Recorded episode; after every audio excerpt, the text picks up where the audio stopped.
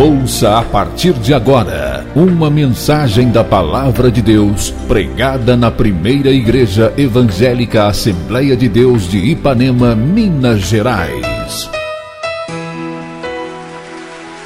Pastor Presidente Jander Magalhães de Castro.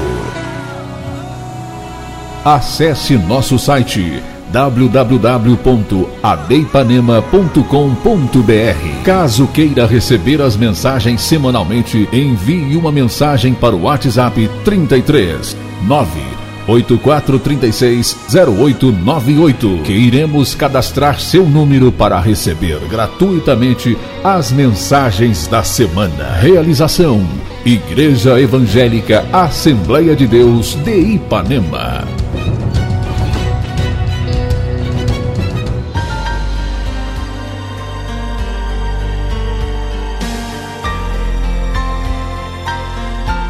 Ler o versículo. Eu vou ler uma vez sozinho e depois vou ler uma vez com vocês. E depois nós vamos repetir a última parte do versículo, as três últimas palavras. O que está escrito no versículo? Vamos lá, um, dois, três.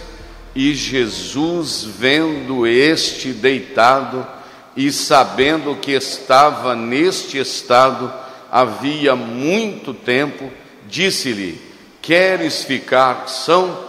Vamos à última frase do versículo no 3, 1, 2, 3. Queres ficar são? Vamos outra vez? Queres ficar são? Esta noite, meus irmãos, eu perdi o sono. Na realidade, eu tenho dormido muito pouco. Eram umas 2h45, eu perdi o sono. Aí levantei, fui orar, ler, resolver algumas coisas. Depois orei de novo, li. E nessa madrugada, eu, como eu estava com tempo, né, eu não sabia a hora que eu ia voltar a dormir eu fui para a Bíblia e me subiu ao coração uma palavra. E eu fui para um quarto que eu tenho lá uma estante, alguns livros, Bíblia, e eu comecei a fazer algumas anotações, especificamente às 4h20 da manhã. E eu anotei aqui, e eu quero compartilhar com os irmãos essa noite uma palavra muito simples.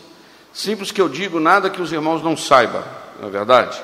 Eu sei que nós temos aqui pessoas com uma profundidade grande na palavra, mas eu quero trazer uma palavra muito simples aqui que todos nós conhecemos, mas que sempre a palavra de Deus se renova. A pergunta esta noite, que eu tomo como ponto de partida, João capítulo 5, versículo 6, é: Queres ficar são? Baseado nessa pergunta, eu queria, quero dizer para os irmãos que a Bíblia, ela tem centenas de perguntas, do livro de Gênesis ao livro de Apocalipse, ela tem centenas de perguntas. Só no Novo Testamento, meus irmãos, Jesus, nos quatro evangelhos, Jesus fez mais de 100 perguntas durante o seu ministério. Eu fiz uma lista aqui, eu imprimi, eu não vou ler toda 100, mas eu tenho uma lista aqui de pelo menos 100 perguntas que Jesus fez. Mas ele fez mais de 100 perguntas durante o seu ministério. Perguntas como essa: Se saudais apenas os irmãos, que fazeis de extraordinário? Não fazem isto também os pagãos? Outra pergunta de Jesus: e por que vos preocupais com as vestes?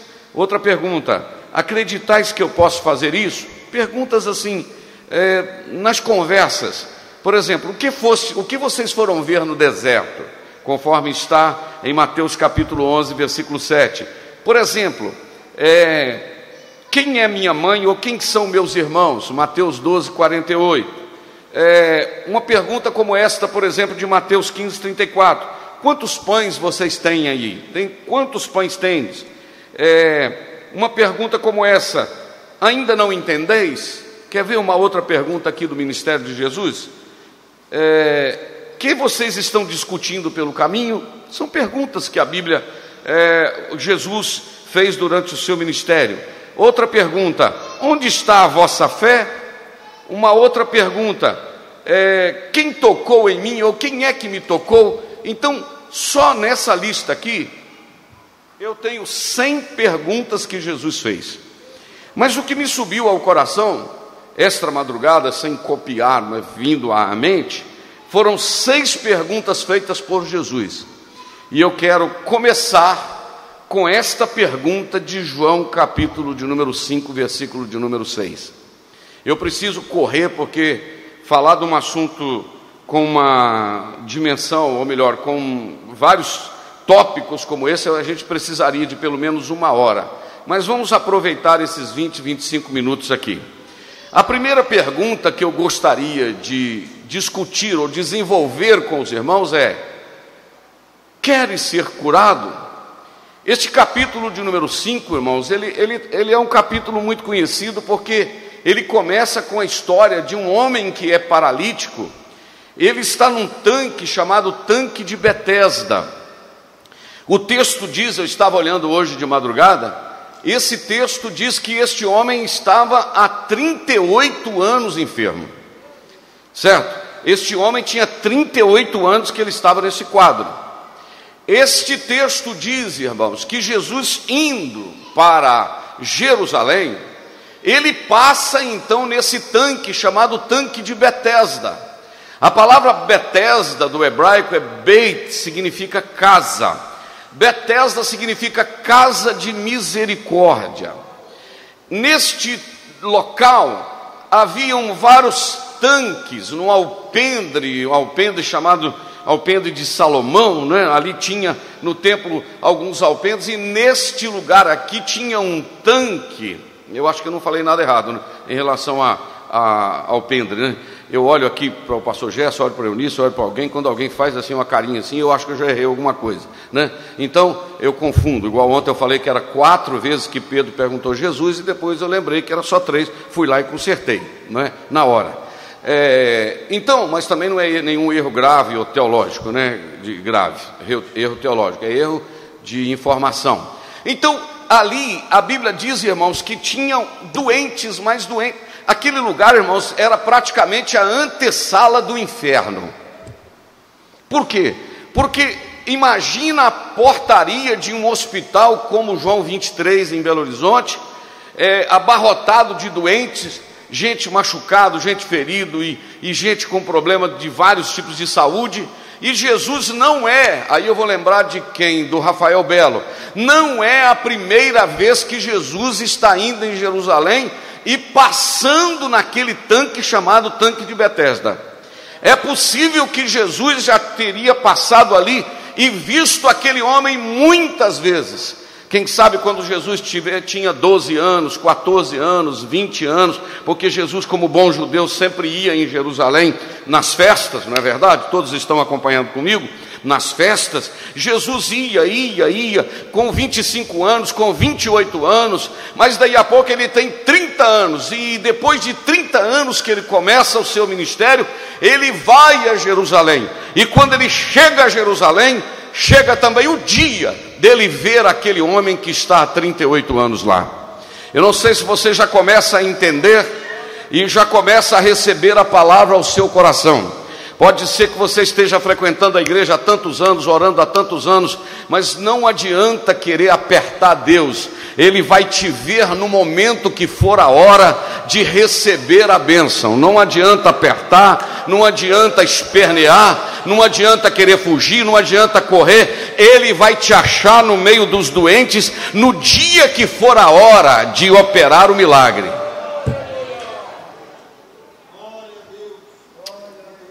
Aleluia. No dia que chegar a hora de ver, ele vai ver. Jesus poderia ter visto, ou poderia não, ele viu centenas de pessoas que ali estavam. Ele, ele, é, é, isso, era, isso era notável, era notável. Aquele relógio está certo, Alexandre? 7h15, é isso mesmo? Era notável que tinha ali dezenas de doentes. Olha para cá. Jesus viu exatamente aquele que tinha chegado o dia dele. Pode ser hoje que ele está olhando aqui dentro do templo, com menos de 100 pessoas, Shergnai Obagashuya. Ou pode ser hoje o dia que você está assistindo esse culto e chegou o dia, não é que Jesus não tinha te visto, chegou o dia que ele vai chamar a sua atenção, porque chegou o momento dele agir.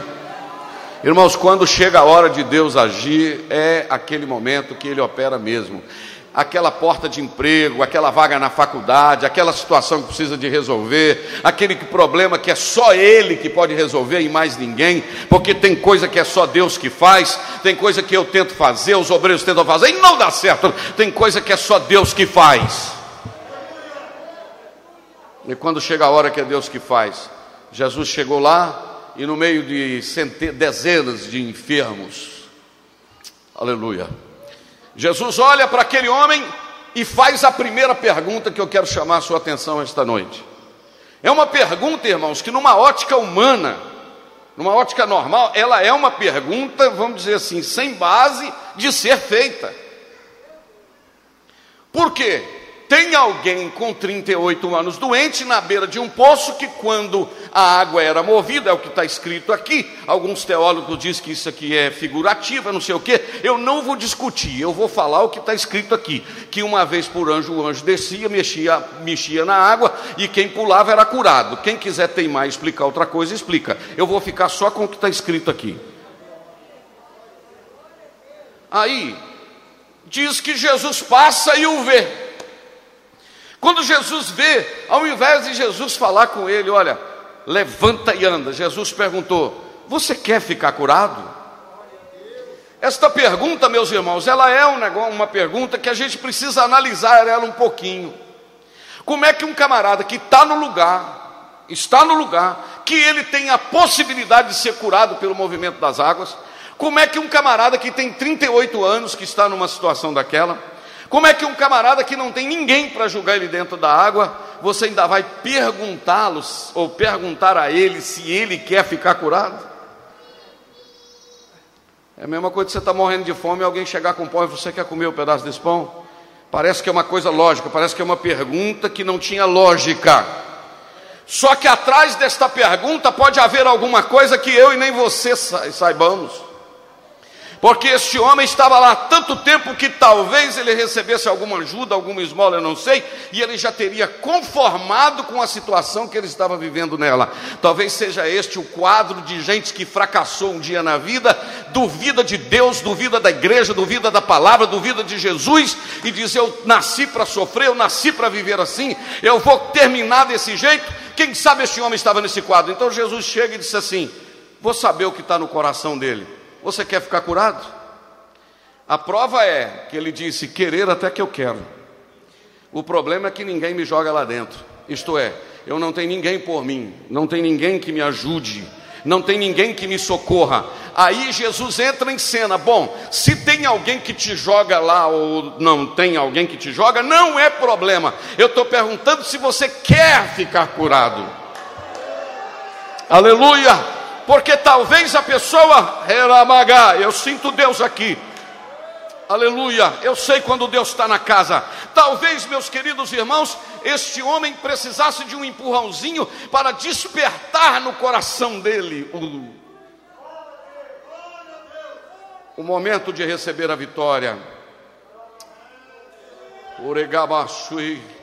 Você está descendo pela avenida e você gosta muito de sorvete, e meio-dia no centro de Ipanema tem uma sorveteria e você ama sorvete, o calor está quase 40 graus, e você está descendo, nem lembrando de sorvete, mas você está descendo uma, duas, três vezes, descendo pela avenida. De repente você vê uma, uma placa de propaganda com a propaganda do sorvete, e alguém fala com você: Vamos tomar um sorvete? Você poderia ter parado, não parou. Você poderia ter descido, não desceu. Alguém deu uma cutucadinha, você falou: Quero. Talvez nesta noite você esteja precisando de alguém que te dê uma balançadinha e diz assim: você pode permanecer no quadro que você está, até o dia que você erguer a cabeça e dizer: Deus, eu quero ser curado, eu quero sair desta situação, eu quero sair dessa frieza espiritual, dessa mornidão espiritual. Queres ser curado? É a pergunta de Jesus esta noite: Queres? Aí ele disse: Querer até que eu quero, mas não tem ninguém que me joga. Jesus não questionou quem iria jogá-lo ou não. Jesus simplesmente disse: Pega essa cama e vai embora. Me dá esse negócio aí. Pega essa cama e vai embora. Vou repetir. Jesus disse: Pega esta cama e vai embora. Deixa eu dizer para você aqui, ó, o capítulo de número é, 5, versículo 6, o versículo de coloca para mim, irmão Aloir, o versículo de número é, 7. O enfermo respondeu: Senhor, não tem nenhum homem ou algum homem que quando a água é agitada, me ponha no tanque, mas enquanto eu vou, desce outro antes de mim. Coloca o versículo de número 8, por favor. Jesus disse-lhe: Levanta-te, toma o teu leito e vai embora. Jesus não questionou quantos anos ele estava lá, Jesus só perguntou se ele queria, porque ele precisava de um empurrãozinho para brotar no coração dele o desejo de receber a vitória. Só que ele estava buscando a vitória no lugar certo agora, porque quem estava ali é aquele que poderia dar a ele vitória. Porque buscar vitória é um direito genuíno, o problema é buscar no lugar errado. Entendeu? O problema é buscar solução no lugar errado. Eu falei hoje com um irmão durante o dia que veio no gabinete consertar. O diabo dá uma coisa e tira outra. Não adianta buscar no lugar errado, tem que buscar no lugar certo. E aí diz-nos o versículo de número 9, logo, e diz o versículo de número 8, melhor dizendo, é o 7 que eu havia lido, né? É, o 8 diz: Jesus disse: Levanta-te, toma a tua cama e anda. A resposta dos 5, 6, querificação, está dada no capítulo 5, versículo de número 8. Olha bem, agora coloca o versículo de número 9. Logo aquele homem ficou são e pegou o seu leito e andava. Aquele dia era sábado, olha aqui para mim. Ele levantou e botou a cama nas costas.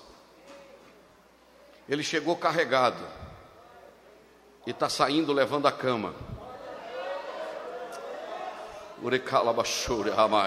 Eu sinto Deus aqui. Chegou carregado e está levando a cama nas costas. Só que tem um problema: o problema é dia de sábado. Então vamos ver a sequência do texto.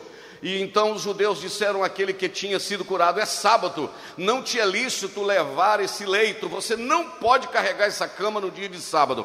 Interessante que enquanto ele estava lá 38 anos deitado, ninguém chegou para questionar a dor dele. É Deus da vitória, é o camarada se posicionar, chega os murmuradores para querer atrapalhar o brilho de Deus na sua vida. Vai tomar banho na caixa de fósforo, rapaz, como dizia antigamente lá na roça. Olha o versículo de número 11, o que está dizendo? E respondeu Se pode, eu não sei. Aquele que me curou, ele mesmo disse: Pega esta cama e vai embora. Eu não estou aqui por conta de quem não me ajudou, eu estou aqui por conta de quem mandou eu levantar e andar.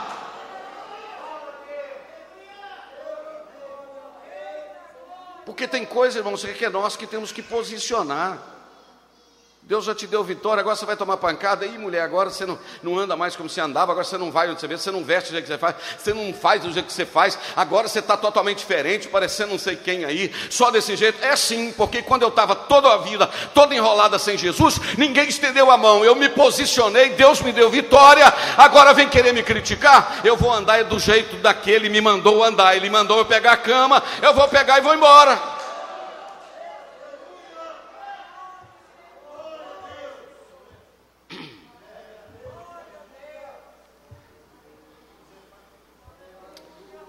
Vou pular, que já chegou a hora de parar. Quero ficar curado. Agora, Lucas 18, 41. Lucas 18, 41, o que, que está escrito? Jesus está chegando na cidade de Jericó. Presta atenção, só vou explicar quando você for pregar ou alguém for pregar em Lucas capítulo de número 19. Lucas capítulo de número 19 tem um dos textos mais conhecidos da Bíblia. Esse Lucas capítulo 19, ele fala sobre o cego de Jericó. Cego. O capítulo de número 18, o último versículo, diz o seguinte, ou melhor, o capítulo de número 18, a partir do versículo de número 35, por favor, Loia, a partir do versículo de número 35. E aconteceu que, chegando ele perto de Jericó, estava um cego assentado junto a caminho, mendigando. E ouvindo passar a multidão, perguntou o que era aquilo. O cego não viu, mas o cego ouviu. E disseram-lhe Jesus que Jesus Nazareno passava. Então clamou dizendo: Jesus, filho de Davi, tem misericórdia de mim. E os que iam passando, olha aí, repreendiam e falavam: cala essa boca.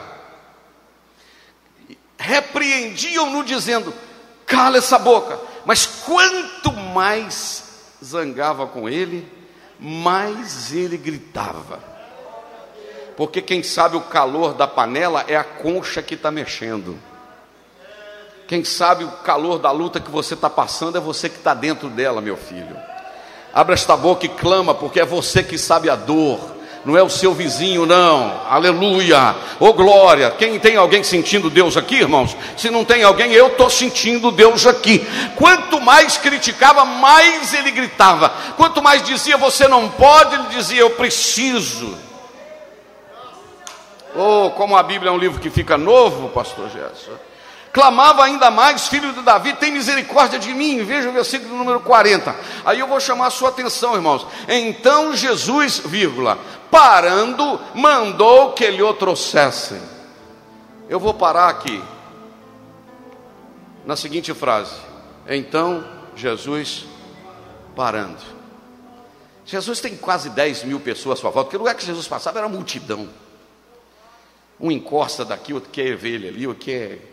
Se fosse hoje o tanto de selfies, selfie. Psst, chega aqui, Jesus.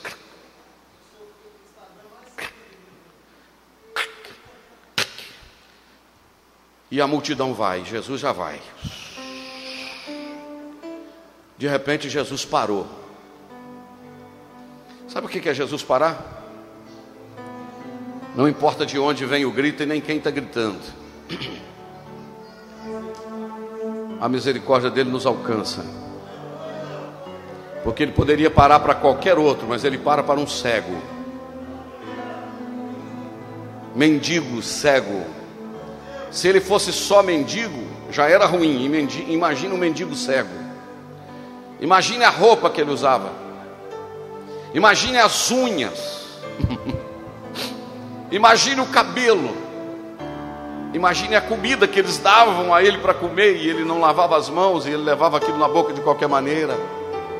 Mas agora o Filho de Deus, agora o Emanuel, eu vou falando aqui, agora o Deus conosco, agora o maravilhoso conselheiro, agora o Deus forte, agora o Pai da eternidade, agora o príncipe do exército, Recachai agora o Jeová Jirei, agora o Senhor que sara, oh aleluia, agora o grande poderoso, agora o Verbo divino que se fez carne, para.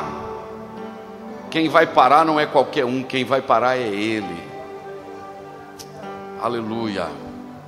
Ele vai parar e vai chamar, e vai dizer: faz favor não foi ninguém que trouxe-o voluntariamente. Jesus mandou que o buscasse. Está escrito ali ou não está? Mandou que lhe o trouxessem. E chegando, perguntou-lhe, fez a pergunta mais. que você olhando assim, você fala, não tem lógica essa pergunta não. Por que, pastor, que não tem lógica? O que, que está escrito aí? Jesus disse: O que, que você está querendo que eu faça para você? O que queres que eu te faça? Sei lá, como diz o Cláudio Duarte, que ele quisesse um cão guia, né? Quem sabe ele queria uma bengala nova? Quem sabe ele já estava conformado com a tragédia?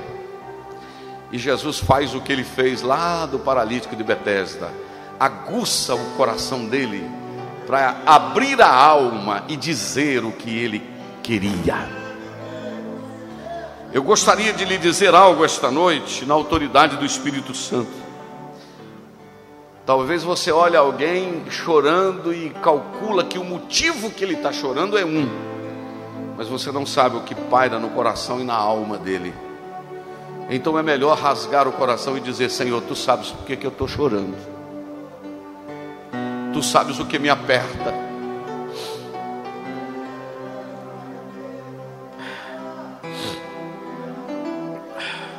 Vou dar uns 30 segundinhos para você adorar. Aleluia. Deus está falando aqui, está falando longe daqui. Estados Unidos, São Paulo. Quem? Irmão Luiz está lá em São Paulo no quarto chorando sozinho, diz ele. E ele está dizendo: O que é que você quer? Ele disse: Eu quero ver. A segunda pergunta que eu estou fazendo é: O que é que você quer que eu te faça? Agora, irmãos, preste atenção numa coisa. Houve um fato, quando eu estava lendo isso aqui, durante a madrugada eu me lembrei, era uma vez o Senhor perguntou isso para um homem chamado Salomão. Salomão agradou ao Senhor e o Senhor disse assim: Salomão, pede o que você quiser. Não, eu vou repetir aqui, irmão. Não sei se você se desacostumar de igreja, tem só uma semana que a igreja estava fechada, irmão. O que é que você quer que eu te dê? Você pode pedir. Você já viu falar em tal de assinar um cheque em branco? Alguém já viu falar negócio de assinar cheque em branco? O Senhor assinou um cheque em branco para Salomão. Que, o que você pedir, eu faço. Sabe o que, que esse Salomão, que começou tão bem, falou, irmão Paulo? Mamayude. Senhor, me dê sabedoria para me sair e poder entrar diante desse povo do Senhor que é tão grande.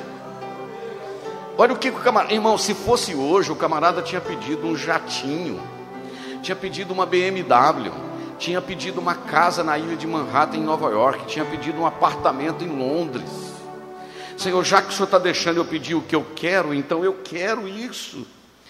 Ele falou: Me dê graça para me dirigir o teu povo, para me sair e entrar. Sabe o que, que o Senhor falou com ele? Já que você não me pediu riqueza, não me pediu fama, não me pediu glória, não pediu que eu vingasse dos teus inimigos, eu vou dar o que você pediu, que é sabedoria. Aleluia. Não é isso, irmão Sudré? Ele, eu vou te dar sabedoria e como você me pediu isso preocupado com o meu povo, eu vou te dar o que você pediu, que é sabedoria, e eu vou te dar riqueza que ninguém vai ter igual a você, sabedoria que ninguém vai ser sábio igual a você. Eu vou tratar com os seus inimigos, eu vou, eu vou, o seu nome vai ser conhecido, porque ele preocupou em pedir a Deus algo que glorificasse o nome do Senhor. Aqui está um grande segredo. Na hora de você pedir a Deus, não pense só em você. Pense primeiro no reino, porque quando você preocupa com o reino, Deus lhe dá graça para o reino e dá aquilo que você necessita de forma muito mais ampla.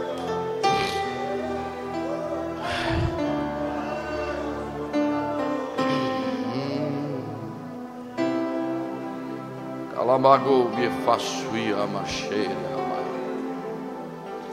Terceira pergunta. 7h32, irmão. Vamos mais um bocadinho, né? Vamos embora, né?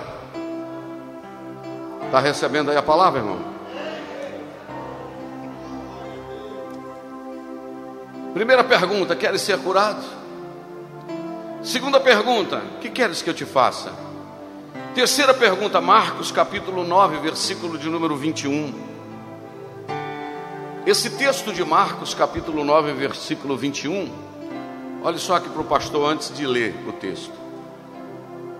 Jesus estava no monte e os seus discípulos estavam tentando expulsar um demônio. Jesus desceu e eles foram reclamar com Jesus e tal, e trouxeram um menino endemoninhado. E eu estava lendo em Mateus 17, do 14 ao 21.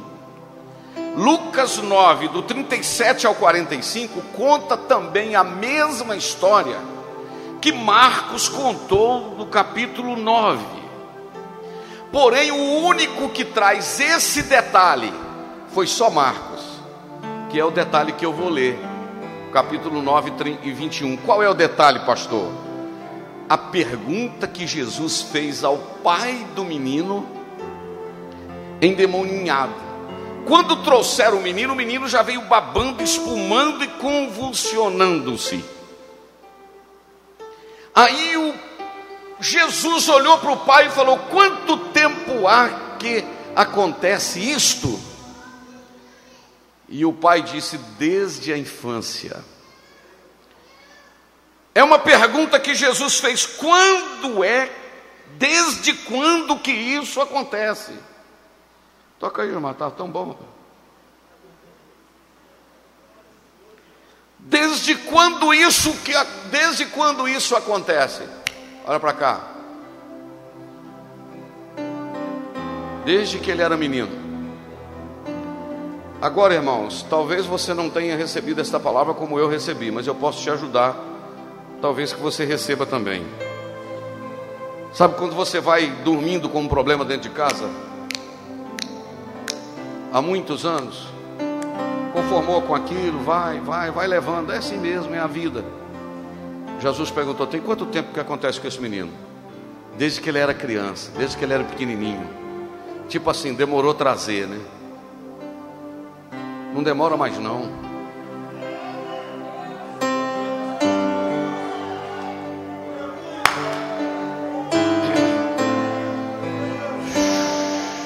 Traz mais rápido. Mas eu vou falar como se eu estivesse olhando nos seus olhos. Eu não consigo olhar nos olhos dos irmãos daqui ali, porque a palavra é profética. Traz o problema e põe ele nas mãos de Jesus. E não peça a Jesus que resolva do jeito que você quer porque você não tem autoridade para ensinar Jesus a resolver nada, não, meu filho. Pastor, ora por mim. Eu tenho uma pessoa que sempre me pede oração e ela, essa pessoa às vezes, ela diz assim: Pastor, ora para que aconteça assim, assim, assim, assim, assim. Porque eu entendo que a aflição do coração da pessoa é tão grande que ela já traz a solução pronta para Deus, só que ela não pode resolver, mas ela traz a receita para Jesus resolver. É a mesma coisa de eu ir no médico, na doutora Juliana, filha do Gilmar, na doutora, do doutor Bruno, nosso irmão aqui, ou no meu filho, doutor Gustavo, lá em Petrópolis. Fala, eu vim aqui que eu estou sentindo umas dorzinhas aqui, umas fincadas, e eu gostaria que o senhor receitasse para mim Buscopan, receitasse para mim um, é, um Doril, que você toma dor sumiu, o senhor poderia receitar para mim um, um Tandrilax, porque eu estou com uma fincadinha na costela. É só qualquer um desses médicos dizer por que, que você veio aqui?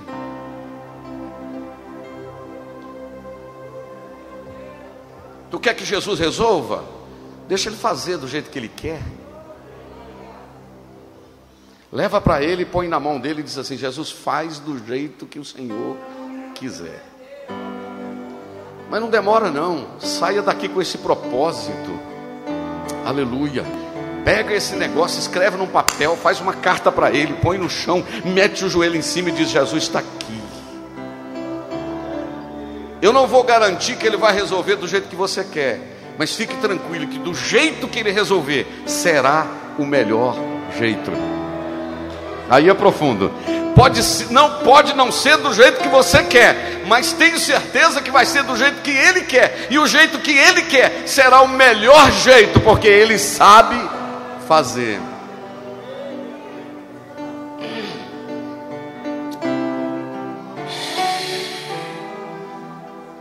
Agora, vamos para outra pergunta. Quarta, João 11, 34. Aleluia. Aleluia.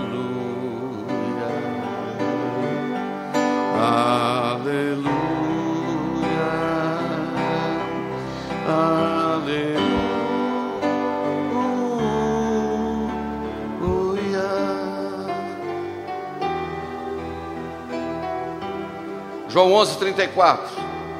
Coloca para mim, Aloí, por favor.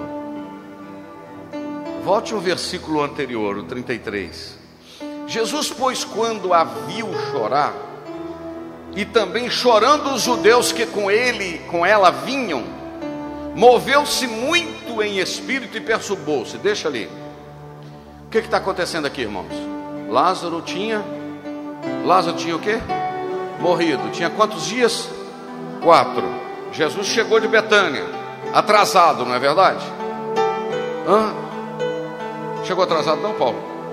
Não, chegou na hora que ele precisava vir, não é verdade? Ok? Aleluia. Quando ele viu a irmã Maria chorando, a Marta chegou meio que. Se tu tivesse aqui, Senhor, meu irmão não tinha morrido, não, Senhor. Tipo assim, a gente já deixou o Senhor dormir aqui em casa tantas vezes, né? Já deu comida, já lavou roupa. Não está na Bíblia isso, não, irmãos. Eu estou imaginando.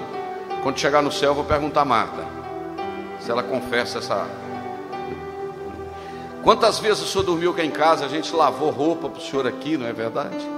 A gente mandou chamar tem quatro dias e o Senhor não veio. Tipo assim, onde está a consideração do Senhor? Ela falou: Se tu tivesses aqui, meu irmão não teria morrido. Jesus falou: Marta, seu irmão vai ressuscitar. Aí ela, olha os verbos que ela conjugou, tudo no passado. Se tu tivesse aqui, meu irmão não teria morrido. Aí Jesus falou um verbo no presente: Ô seu irmão há de ressuscitar. Ela falou: Eu sei que ele há de ressuscitar, mas é na ressurreição do último dia. O senhor chegou atrasado e a ressurreição será no último dia. Aí Jesus falou: Marta, vai para cá. Você está conversando com a ressurreição aqui, filha? Eu sou a ressurreição e a vida. O Senhor está conversando comigo. Eu sou a ressurreição e a vida. E aquele que crê em mim, ainda que esteja morto, viverá. Aí Jesus vai conversando com ela, daqui a pouco um monte de judeu, tudo chorando, porque a família era muito amada, aquela família de solteirões, parece, né? Marta, Maria, Lázaro, parece que eles eram tudo solteiros, né? E tal. Aí, quando Jesus viu a Marta chorar, diz a Bíblia também que Jesus chorou. Posso abrir um parêntese para te dizer algo? Ele sente o que você sente. Não vou repetir. Ele sente o que você sente. Eu disse para você que seria uma palavra simples, só que tem uma profundidade nela aqui. Ele chorou quando viu Maria chorar. Agora eu amo esse, esse versículo aqui, saltou no meu coração pela madrugada. João 11, 34. Aleluia. Aí Jesus vendo aquela choradeira toda, aquele movimento todo, Jesus falou: Onde o puseste? Eu estou falando aqui essa noite sobre as perguntas de Jesus. Quarta pergunta: Onde está o teu Lázaro morto? Onde é que vocês colocaram? Disseram-lhe: Senhor, vem e vê. Você acha que Jesus sabia onde o Lázaro estava? Como Deus sabia, sim, Senhor. Aleluia. Mas Jesus perguntou do mesmo jeito que ele perguntou ao paralítico, do mesmo jeito que ele perguntou ao cego e do mesmo jeito que ele perguntou ao pai: tem quanto tempo que o menino fica assim? Agora Jesus pergunta: cadê o Lázaro? Deixa eu parafrasear o texto. Onde é que está o motivo da tua dor e da tua lágrima? Não, eu acho que aqui é profundo. Onde é que está o que está fazendo você chorar? Está. Você pode estar com o seu corpo aqui e o que te faz chorar está em casa. Que manassúria mais. Você pode estar aqui esta noite e o que te faz chorar pode estar a quilômetros daqui. Mas você não vai precisar de pegar na mão de Jesus e dizer: Vamos lá, que eu vou mostrar o túmulo para o Senhor ver onde ele está no cemitério de Betânia. Você fala aqui e Jesus não vai lá, Jesus está lá onde o seu Lázaro está. O teu lá, qual é o teu Lázaro? O que é que te faz chorar? Qual é o teu Lázaro? Mostra para Jesus onde ele está. Oh glória. Eu queria tanto continuar falando disso aqui, mas eu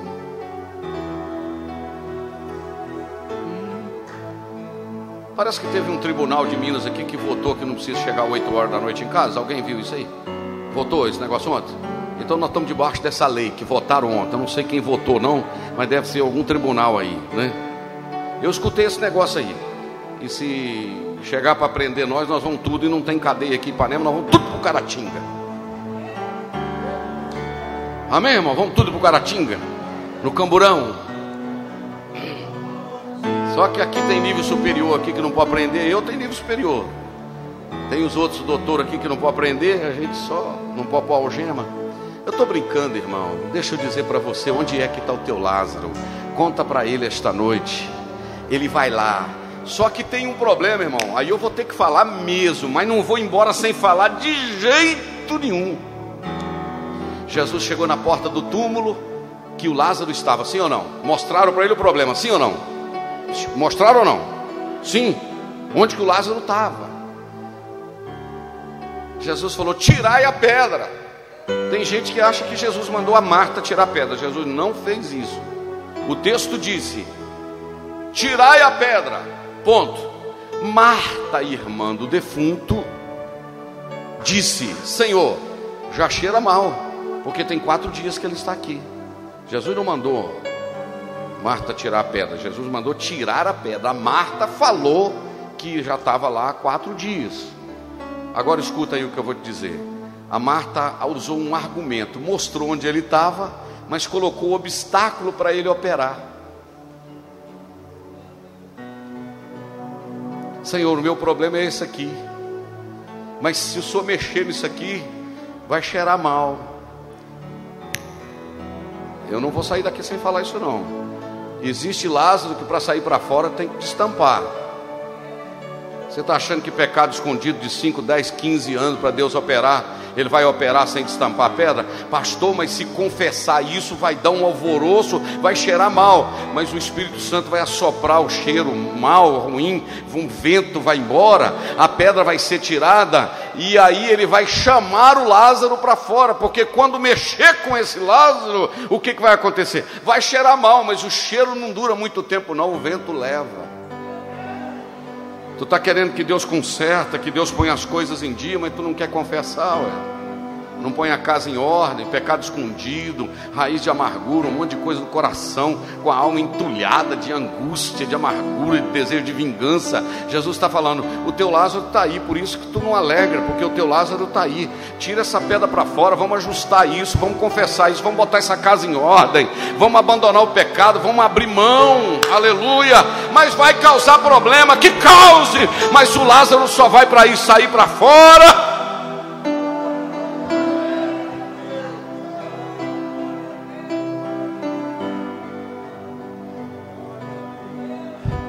Onde está o Lázaro? Vou terminar. Meu iPad. Quinta pergunta. Lucas capítulo 17, versículo de número 17. Jesus operou um milagre e ele curou dez leprosos de uma vez. Diga comigo, dez leprosos. Diga de novo, dez. Outra vez, dez. Jesus chegou perto deles, não foi? Pôs a mão neles, em todos eles, e falou: Pode ir embora. Você está curado. É assim que Jesus falou? Jesus fez, irmão? É assim? Eles gritaram, porque o leproso tinha, quando chegava perto de alguém, tinha que gritar: leproso, leproso. Ele tinha que se identificar como leproso. E diz a Bíblia que Jesus, virando para eles, fez o que, irmãos? Mandou eles irem e fazer o que? E mostrar ao sacerdote. Volta para mim no versículo de número 11, Aloí. Essa pressa minha com medo de passar da hora. E aconteceu que indo ele a Jerusalém, passou pelo meio de Samaria e da Galiléia. E entrando numa, numa certa aldeia, saíram ao encontro quantos leprosos? Dez homens leprosos, os quais pararam de longe. Versículo de número 13. E levantaram a voz dizendo: Jesus, mestre, tem misericórdia de nós. Imagine dez pessoas gritando uníssonas, dizendo: Jesus, tem misericórdia de nós. Meu Deus do céu, dez pessoas gritando: tem misericórdia de nós. E ele vendo-os, disse-lhes: nem chegou perto deles, vai lá mostrar o sacerdote. Por quê? Quem declarava que uma pessoa estava curada e limpa da lepra era o sacerdote. Por isso que Jesus mandou: vai lá e mostra os sacerdotes. E quando eles viraram para ir mostrar o sacerdote, diz a Bíblia que eles ficaram limpos. E ele, volta, deixa eu ver se é o 14, eu já li. Ficaram limpos. Agora o 15. E um deles olhou para ele assim, ó. Uau! Estou limpo. Estou curado. Estou limpo. Estou curado. oh glória. Estou curado, olha aqui, estou curado. Voltou glorificando a Deus em alta voz. Glória a Deus. Glória ao Senhor Jeová. Glória a Yahvé. Glória a Adonai.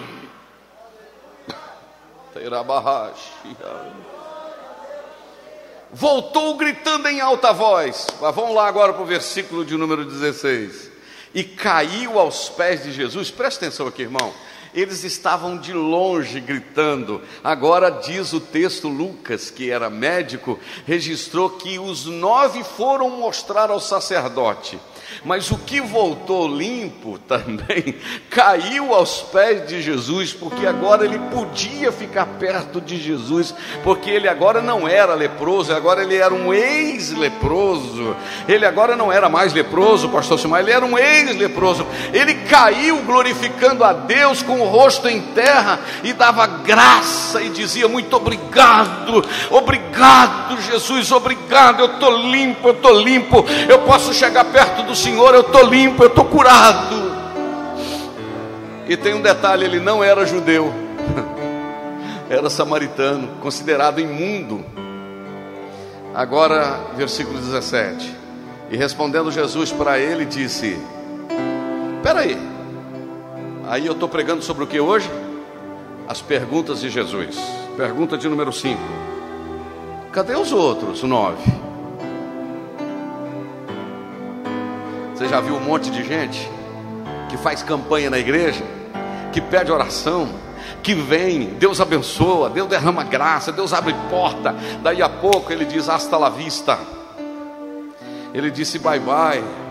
Deixou embora, já recebi minha bênção, já fui curado, já casei, já resolvi meus problemas. Deixou embora. Esta noite a pergunta é: cadê você que recebeu a bênção? Cadê você que tem sido abençoado? Que só sabe reclamar, recebe uma benção, faz campanha para outra, recebe. Eu nunca, parece que Deus está sempre tendo que fazer alguma coisa para manter sua fé viva. Para mim, Ele não precisa fazer mais nada, o que Ele já fez até aqui já está ótimo, já está excelente. Sabe, essas são as pessoas que elas não se saciam com as bênçãos, elas querem hoje, quer amanhã, campanha da porta aberta, campanha de não sei o que, campanha do céu aberto, campanha do derruba muralha, campanha de passa em cima das águas, só não faz campanha é para Deus ajudar ele para ele não falar muito, só não faz campanha para a linguinha dele ficar mais quieto dentro da boca, só não faz campanha para voltar a contribuir mais para a obra missionária, só não faz campanha para parar de murmurar, mas bênção quer, e nesta noite Deus está dizendo: Eu estou te esperando é para agradecer pelo que eu já fiz para você, vem vem para cá, cai aos meus pés, porque o que eu já fiz por você é suficiente. Se eu falar que junto com vocês aqui tem quase 330 pessoas acompanhando, você não acredita, né? Dando glória ao nome de Jesus aí comigo, aleluia. Jesus está te perguntando esta noite: cadê os outros nove? Só vê você? Hum. Outro dia, conversando com o pastor Alcimar, a gente conversa muito. Eu falei, pastor, o senhor ora muito de madrugada? Sempre ele ora, né? Claro, não estou expondo, mas é pessoal. E geralmente, como é que sua oração foca? Ele falou, pastor, tem noite que eu só agradeço.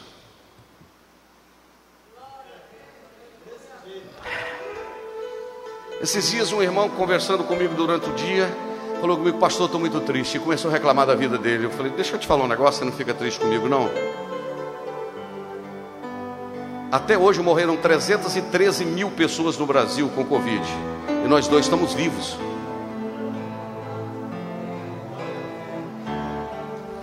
Quem procura, nunca mais ele reclamou comigo. Ele falou: É mesmo, né, pastor? Estou me sentindo mais aliviado. Eu falei: Glória a Deus, irmão.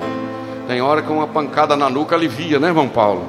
É igual eu falei com a Eunice, estava conversando outro dia, a pessoa reclamando que o sapato estava rasgado, encontrou com outro alegre pulando que não tinha pé, só com um toquinho de pé, escorando em algum lugar. Entendeu? Cadê os outros nove? E agora eu termino mesmo. Lucas capítulo 12, versículo de número 20. A última pergunta. Jesus contou uma parábola. E nesta parábola, ele falou sobre um homem que a Bíblia diz: Isso aqui agora não é literal. Esta aqui é uma parábola, não é como aquela do rico e Lázaro, né, pastor Jesus? Essa aqui é uma parábola mesmo.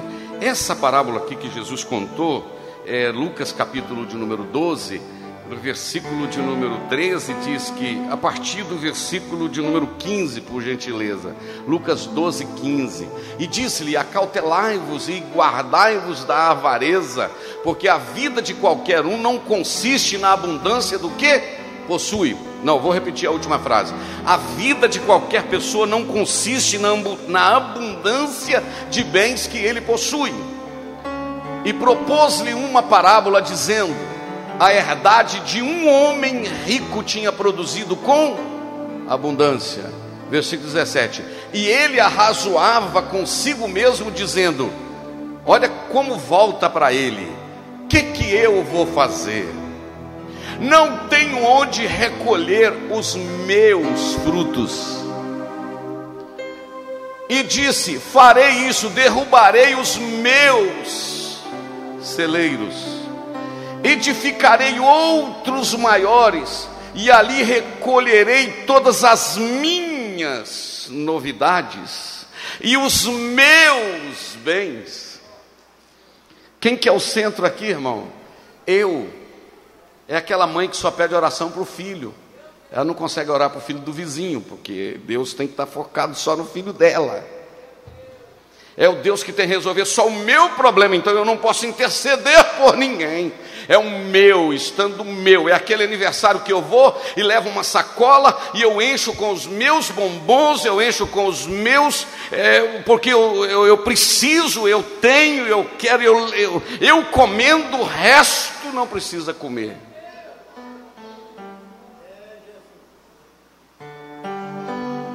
Meu, minhas eu.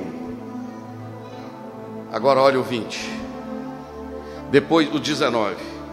Depois que eu depois que eu ajuntar tudo, eu vou dizer para minha alma. Só que aí ele enganou, né?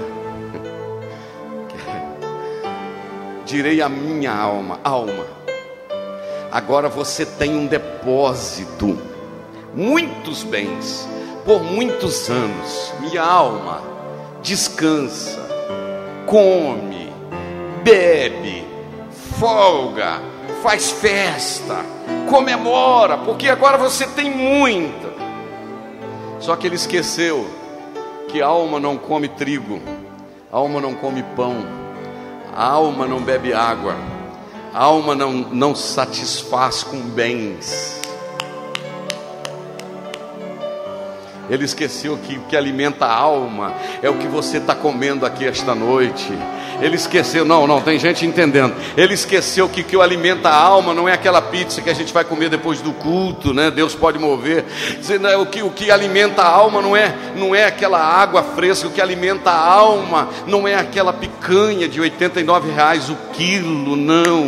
O que alimenta a alma não é o que você possui, não é a sua casa bela. O que alimenta a alma é a presença do Espírito Santo e a certeza da vida eterna. Que alimenta a alma é esta presença que você sente aqui hoje.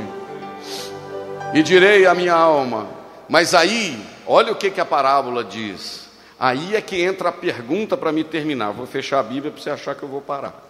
Que eu já estou todo irregular mesmo, já é oito horas, cinco para oito. Mas Deus lhe disse: espera aí, agora Ele está falando, minha, meu, tudo, tudo meu. Agora Ele disse. Quem que disse agora, Ele ou Deus? Ah, muito bem. Mas Deus lhe disse. De que que o Senhor o chamou, irmãos, na parábola? Louco. Esta noite te pedirão a tua alma. E a pergunta é essa: e o que você tem preparado para quem será? Esta é a pergunta para terminar. O que adiantaria o homem ganhar o mundo inteiro e perder a sua alma? Porque a certeza da vida eterna não está naquilo que possuímos aqui embaixo. A certeza da vida eterna está em uma herança, onde a traça, onde a ferrugem, não, eu vou falando, onde, não, não, onde o, não, não, não, não, não, não, onde a ferrugem não entra, onde não, não, não, não, onde não estraga, onde não corrói, é lá, aleluia, é lá, é lá é que está depositado. E o Senhor disse: Esta noite vão pedir a tua alma e o que você tem preparado, para quem vai ser isso? Onde é que você vai passar a sua eternidade com tudo que você tem? Meu amigo que está me ouvindo esta noite, aqui dentro e fora. 334 pessoas nos acompanhando agora. Aqui, ó. 334 pessoas nos acompanhando, 336 ao vivo aqui. Se tem alguém nos acompanhando, que você não tem parado para pensar, se te pedirem a alma esta noite, o que você tem preparado para quem será? O que tem preparado para quem será? Versículo de número 21 está escrito: Assim é aquele que ajunta para si tesouros e não é rico para com Deus. O 22 diz o que? E disse aos seus discípulos: Não estejais, portanto, não estejais apreensivos pela vossa vida sobre o que comereis, nem porque o corpo, nem o que vocês vão vestir. Sabe por quê? Mais é a vida preciosa do que o sustento, o corpo mais do que as vestes. Oh, aleluia. Considerai os corvos que não semeiam, nem cegam, nem tem dispensa, nem tem celeiro, e Deus os alimenta. Quanto mais valeis vós do que as almas. Por que, que você está desesperado? Não tem tempo para a família, não tem tempo para casa, não tem tempo para a Bíblia, não tem tempo para oração, não tem tempo para Deus, não tem tempo para a igreja, não tem tempo para nada, porque você tem que amontoar, tem que conseguir. Tem corvo comendo sem pagar nada, tem pombinha comendo sem pagar nada, tem pardal comendo sem pagar nada, tem passarinho alimentando sem pagar nada, porque tem um Deus cuidando dele. Será que nós não valemos mais do que os pássaros? Fique de pé. A pergunta esta noite é: se o Senhor te perguntar o que tens preparado, para quem será? Senhor, eu quero te louvar Quero te agradecer pela palavra do Senhor esta noite. Há seis perguntas, ó oh Deus. Eu quero que a igreja ore por mim, ou conosco, comigo. Eu estou na Assembleia, irmão. Não estou na igreja tradicional que crente ora com, só com os olhos fechados e boca aberta. Boca fechada, não. Eu estou na Assembleia de Deus. Aleluia. Senhor, tu perguntaste ao paralítico: queres ser curado? Tu perguntaste, Senhor, ao cego: o que queres que eu te faça? Aramagás. Tu perguntaste, Senhor, ao pai daquele menino, tem quanto tempo que isso acontece com ele? Senhor, tu perguntaste à família de Lázaro e aos que estavam lá, onde é que vocês o colocaram? Tu perguntaste aos leprosos ou ao leproso, cadê os outros nove?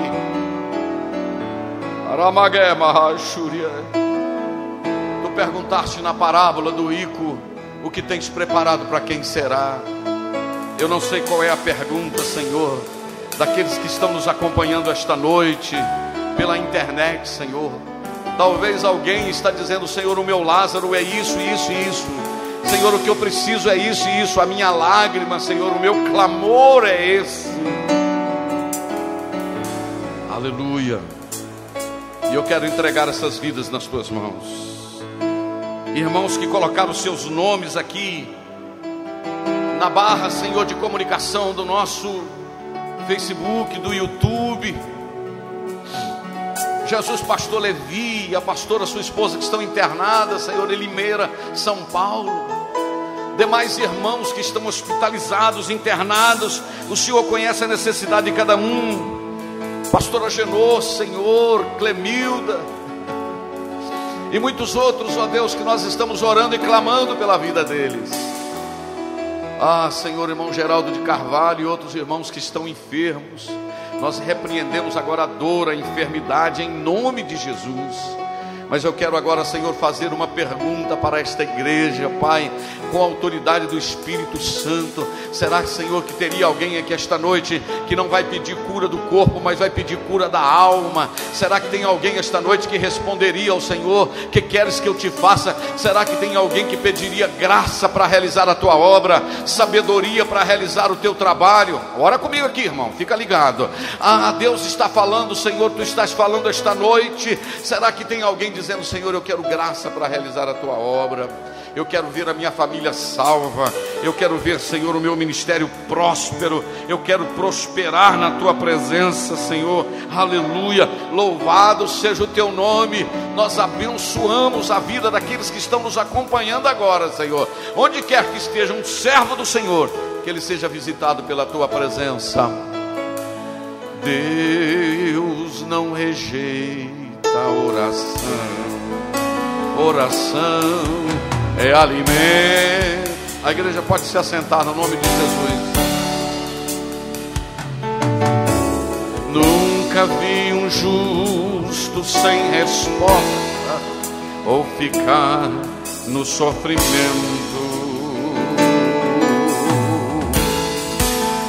Cante comigo. Basta somente esperar no que Deus irá fazer.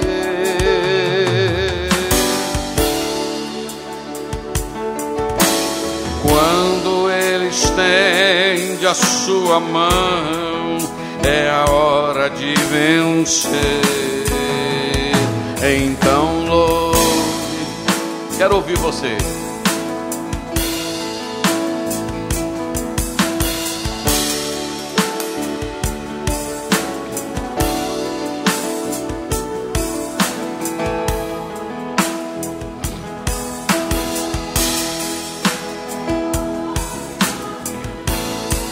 Consegue levantar a mão assim, ó. Deus vai na frente, abrindo o caminho, quebrando as correntes, tirando os espinhos, ordena os anjos para contigo lutar. Ele abre a porta para ninguém mais fechar. Ele trabalha para o que nele. Vamos servir ao Senhor com ofertas e dízimos. Ajuda ali, irmão Marcos, por favor. Bênção chegou, comece a cantar com muito com muito louvor, com muito louvor, com muito louvor. Olha o que, é que o hino diz. A gente precisa entender o que Deus irá fazer ou está falando Quando ele esteja em silêncio, é porque está trabalhando. Quando ele fica em silêncio, né? Basta somente esperar o que Deus irá fazer.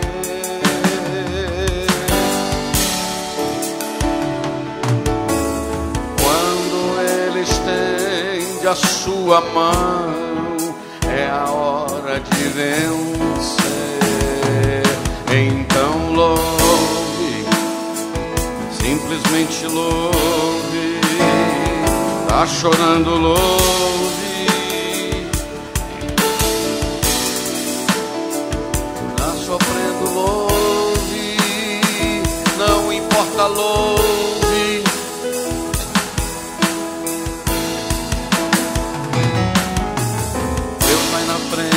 Abrindo o caminho, quebrando as correntes, tirando os espinhos, ordena os anjos para contigo lutar.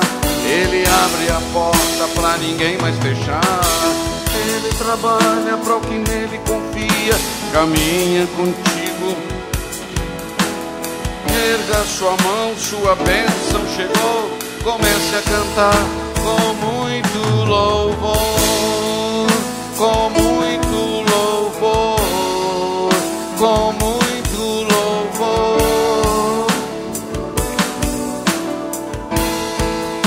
com muito louvor. Vamos de pé, com muito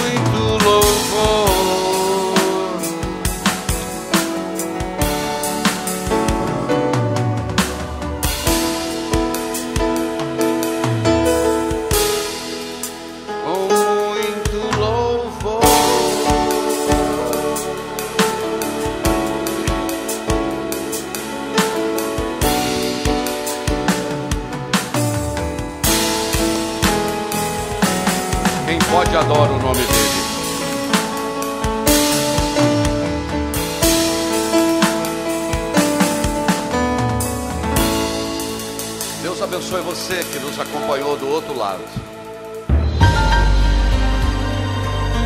Você ouviu uma mensagem da Palavra de Deus pregada na primeira igreja evangélica Assembleia de Deus de Ipanema, Minas Gerais pastor presidente Jander Magalhães de Castro.